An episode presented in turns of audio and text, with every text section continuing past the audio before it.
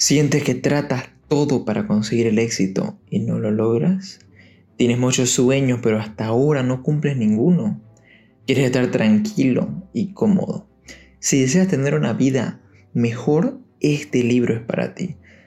Entonces, ¿estás listo? Comenzamos. Bienvenidos señores a un día más, a un episodio más en el podcast El Comilibros. El día de hoy vamos a resumir el libro Piensa y vuélvete rico, que fue escrito por Napoleon Hill. Así que comencemos de una vez. Capítulo 1. Introducción. Los pensamientos son cosas. Y son cosas muy poderosas. Literalmente puedes hacer que tus deseos se hagan realidad. Porque los pensamientos te dan impulso para hacer las cosas que llevan a cumplir sueños. Cuando alguien de verdad quiere algo, hace todo, sea posible o imposible, para cumplirlo. Cuando no lo quieren de verdad, no llegan a intentar todo y no se esfuerzan hasta dar lo último de ellos. Siempre hay dificultades, pero también siempre hay gente que las supera y es por eso tienen voluntad de verdad. Tienes que saber lo que quieres y tener la determinación de no abandonar tu meta hasta que se cumpla. Una cosa, no tienes que hacer todo solo. A veces está bien pedir ayuda, no sientas que te hace falta, que te hace perder algo. Y hay que tener mucha perseverancia porque siempre va a haber alguien que nos diga no. O algún fracaso va a ocurrir. Capítulo 2. Deseo. Los deseos deben ser definidos y fuertes. El método por el cual el deseo de riqueza se puede transformar en su equivalente consta de seis pasos. Fija la cantidad exacta de dinero que deseas. No basta solo con decir simplemente quiero mucho dinero. 2. Determina exactamente lo que piensas dar o hacer a cambio del dinero. Establece una fecha definida en la que pretendes poseer el dinero y crea un plan definido para llevar a cabo tu deseo y comienza de inmediato. Escribe una declaración clara y concisa de los pasos previos. Lee tus declaraciones escritas en voz alta todos los días. Tienes que convencerte de que puedes cumplir tus deseos. No lo desees con todo tu ser, no trabajas con todo lo que tienes y no crees que puedas cumplirlo, nunca serás rico. Si deseas algo, no des excusas. Si deseas algo, hazlo sin quejarte. Si deseas algo, no te rindas nunca. Tienes que desearlo más que todo en tu vida. Tienes que arder de deseo. Tienes que creer que lo mereces y que tienes que prepararte para tener tu deseo, para usarlo y para aprovecharlo. Tienes que creer en ti mismo. Capítulo 3. Fe. Las emociones fe, amor y sexo son las más poderosas de las emociones. ¿Y cómo se desarrolla la fe? Primero que nada, la fe es un estado mental que puede ser inducido por afirmación o repetición a través del principio de autosugestión. Puedes literalmente convencerte de que recibirás lo que pides, obviamente subconscientemente. Es un proceso muy difícil de desarrollar fe, pero te lleva mucho cuando tienes contratiempos o momentos difíciles. Ya no, ya no entras en depresión y te levantas mucho más rápido. Te ayuda a superar las cosas malas para que puedan suceder. También te ayuda a convertir tu deseo en acciones físicas, pero hay que tener cuidado con la fe. Algunas personas llegan a sugestionar al punto que creen que están destinadas a la pobreza o a la miseria. No te hagas esto a ti mismo y recuerda que todos los impulsos del pensamiento tienden a tener una contraparte física. Es decir, es un impulso físico similar o basado en eso. Si te llenas de miedo y duda, así será toda tu vida. También cabe mencionar que la fe puede mover a muchas personas. No por nada millones de personas fueron influenciadas por las palabras de Gandhi, de Martín, de Luther King. No es por nada, de miles de millones son profundamente fieles a sus respectivas religiones. Ninguna otra fuerza puede mover tanto a la gente como la fe en algo. Puedes mezclar tus ideas con la fe para lograr formar un plan fuerte y consistente que seguirás con toda la fuerza de la fe que tengas. Suma eso a la persistencia que te otorga tu deseo por esa idea y serás imparable. La gran lección que queremos dejarte con este capítulo es que si quieres ser rico, tienes que pensarlo.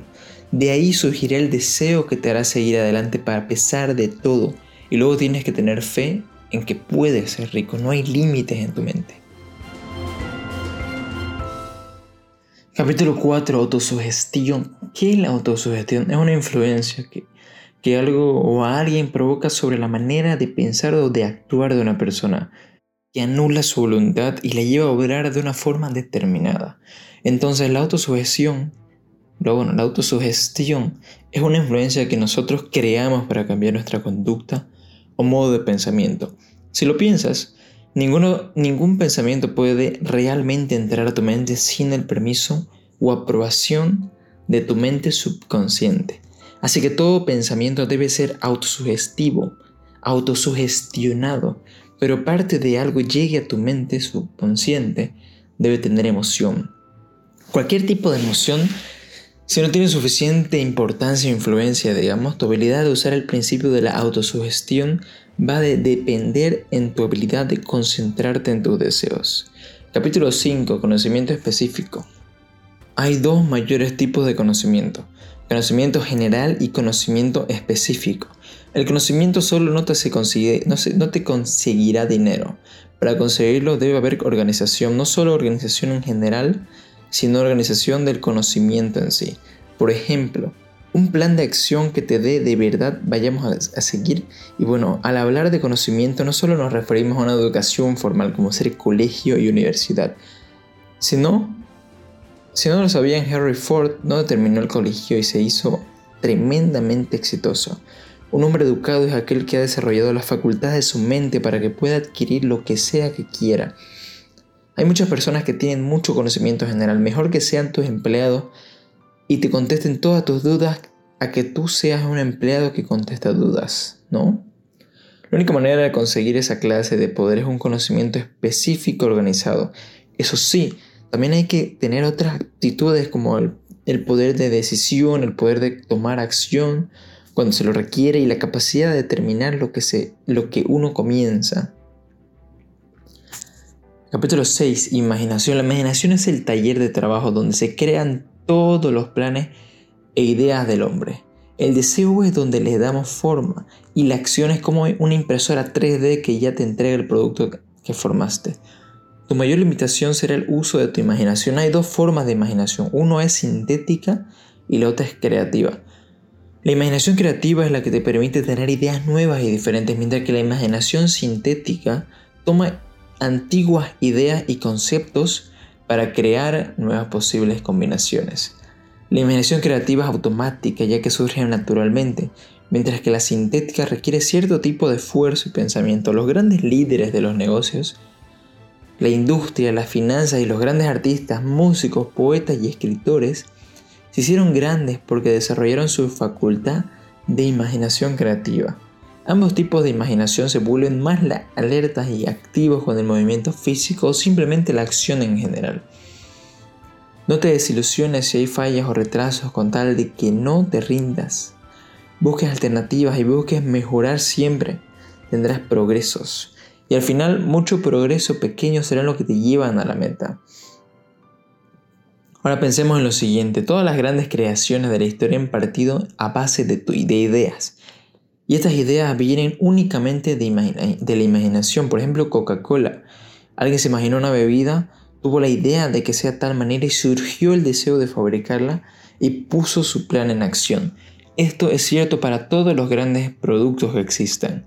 No pienses que siempre necesitas dinero antes de empezar con tu idea puede venir después, puedes obtenerlo gracias a tu idea, si, si contagias tu idea y deseo. Si hay voluntad, hay camino. Capítulo 7. Planteamiento organizado. Si hay una derrota no significa que sea una derrota permanente, es solo temporaria. Si esto ocurre solo significa que tu plan tenía algún error que se puede corregir. Corrígelo y sigue adelante, incluso vuelve a empezar si es necesario. Puedes hacerle modificaciones a tu plan hasta que encuentres la forma de que funcione. Alguien que renuncie nunca gana y los ganadores nunca renuncian. La gente generalmente falla porque les falta experiencia, no tienen un objetivo claro, les falta conocimiento, tienen malos hábitos o mala salud, salud mental o salud física, son flojos, negativos e intolerantes. Tienes que ser inteligente cuando hagas planes y bueno, inteligente en general con la vida. Lo más útil es aprender de líderes que ya son exitosos, toma lo mejor de ellos y aprende. Recuerda que tu plan para tu meta va a ser único. Primero que nada, no todos tenemos las mismas metas y si es que si tuviéramos las mismas metas que alguien más, eres otra persona, otras cosas distintas van a funcionar mejor para ti. Adapta tu plan pensando en todo eso. También recuerda que tener un trabajo primero, mientras estés desarrollando tu primer proyecto, es una de las mejores cosas que puedes hacer. Así tienes un colchón en donde caer por si acaso. Investiga todas las formas de aplicar para un trabajo que te agrade, que sea bueno y que pague bien. Bueno, que te, merezca, la pena, digamos. Un tip que podemos dar es que es mejor aplicar a un trabajo específico, no uno general o uno por asignar. Analiza cómo son las entrevistas de trabajo para preparar alguna respuesta con anticipación. También haz un plan que vaya más allá de ese trabajo, aunque debes tener una idea de qué más quieres de tu vida. Sin una idea no podrás poner las cosas en acción. Trata de analizarte a ti mismo, chequea tu salud mental, ve cómo estás si necesitas ayuda en algo, analiza si de verdad cambiar algo en tu vida. Analiza tus relaciones personales, cuáles te ayudan, cuáles te lastiman o te quitan algo. También cuidado con tu salud física porque eso afecta mucho en todo. Ahora, el poder que puede mover el mundo es el capital. El capital no solo consiste en dinero, sino más particularmente en grupos organizados e inteligentes de personas que planean formas y medios de utilizar bienes de manera eficiente y rentable. Hay tantas, pero tantas formas de hacer negocios que nunca podrías decir es imposible producir o obtener capital. Capítulo 8. Decisión. No poder tomar decisiones es una causa del fracaso. Lo ideal es tomar decisiones rápidamente, obviamente no instantáneamente, pero lo suficientemente rápido para poder aprovechar alguna oportunidad. Además, ten en cuenta que siempre podrás hacer cambios, nada es 100% definitivo. Mientras más decisiones tomes, más planes puedes hacer y eso es mejor. También gracias a más planes o mejores planes tendrás más propósito. Poder tomar decisiones es un gran privilegio porque significa que somos libres. Cuando estamos indecisos en general porque no tenemos claro un propósito, pero no hay que dejar que esto se vuelva un hábito porque luego reina nuestra capacidad de tomar decisiones efectivamente. Capítulo 9. Persistencia. La base de la persistencia es la fuerza de voluntad. La persistencia es lo que te permitirá llegar a tus metas y de las cosas que hemos discutido, la persistencia es lo que más esfuerzo requiere. Tú puedes cultivar y trabajar con tu persistencia, practicar cómo tener fuerza de voluntad con distintas cosas de poco a poco.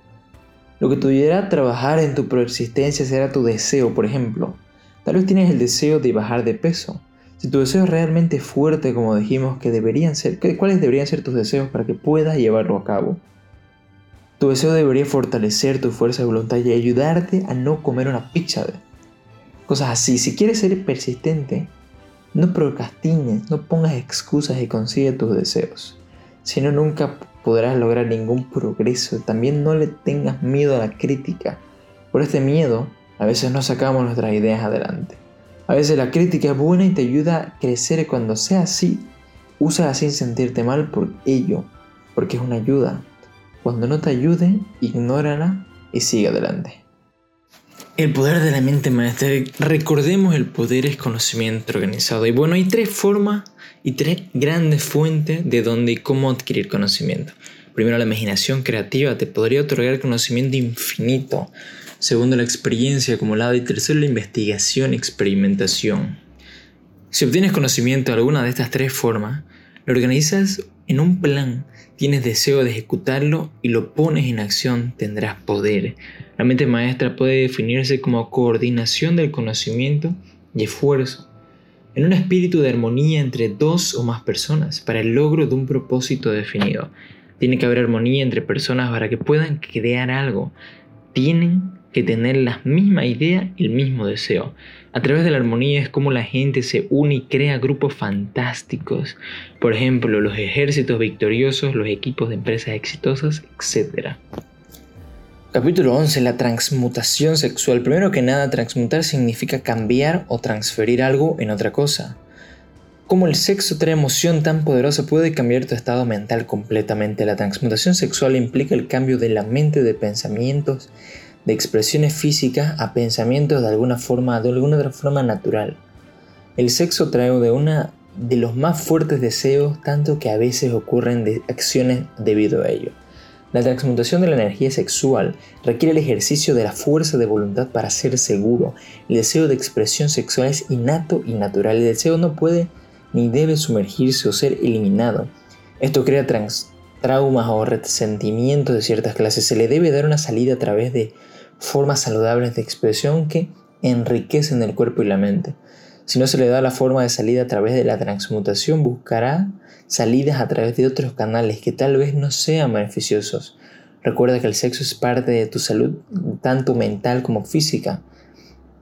Físicamente te hace sentir bien y libera muchas hormonas. Mentalmente da confianza, te puede hacer sentir amado y te pone de buen humor.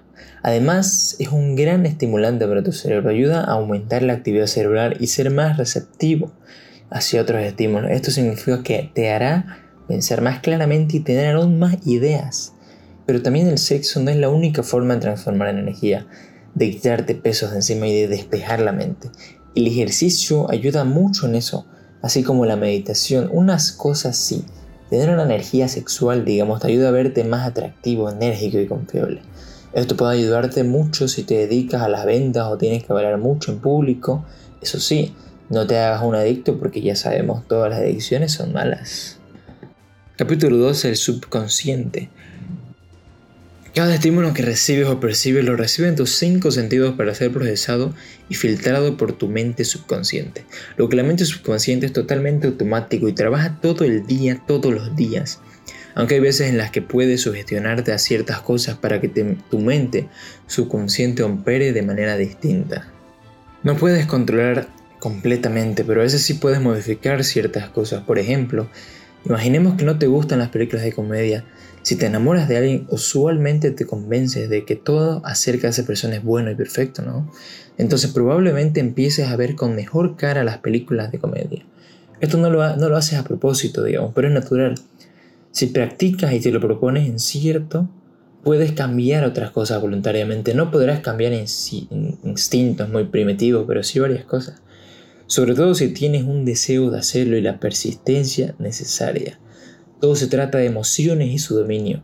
Las siete más fuertes emociones positivas son deseo, sexo, entusiasmo, amor, fe, esperanza, emoción de algo nuevo.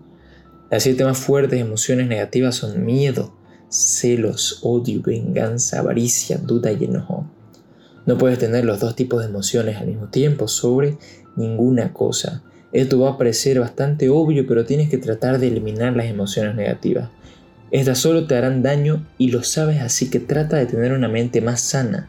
Las personas llenas de miedo, enojo y duda nunca triunfan. Si por algún milagro lo hacen, igual no son felices, así que no vale la pena. Capítulo 13. El cerebro. Este es un capítulo bien corto donde solo mencionamos información básica. El cerebro, además de hacer mil cosas por ti, percibe vibraciones. Cuando aumentas la tasa de vibraciones, el cerebro se vuelve mucho más receptivo hacia otros estímulos. Todo se procesa en tu cerebro.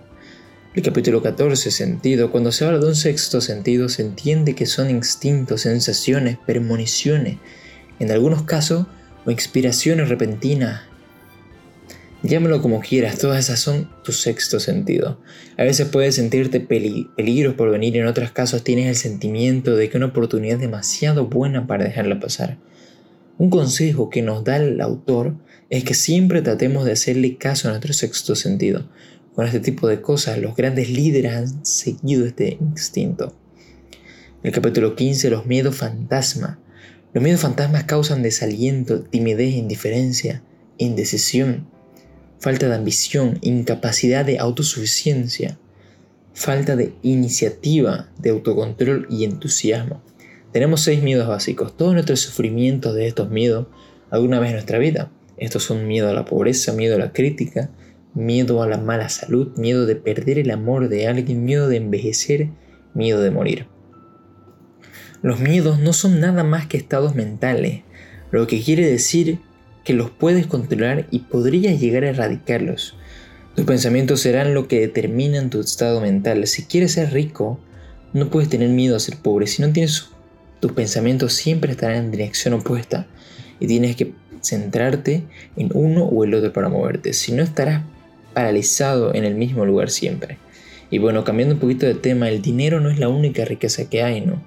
Y bueno, todo el mundo siempre dice que no debería ser tan avaro por el dinero, pero cuando no hay dinero, no apreciamos ninguna otra cosa. Podemos tener mil riquezas de amor, una familia, sabiduría, pero sin dinero para estar cómodos no van a valer nada para nosotros. Así que la riqueza más importante es la del dinero y bienes económicos. Eso es muy, a tu parecer, yo creo que un buen balance sería lo ideal en la vida. Así que hasta aquí llega el episodio de hoy, el podcast del día. No olvides seguirnos en redes sociales, darle like al podcast. Nos vemos la otra semana, el próximo martes, en el Come Libros. Así que hasta la próxima.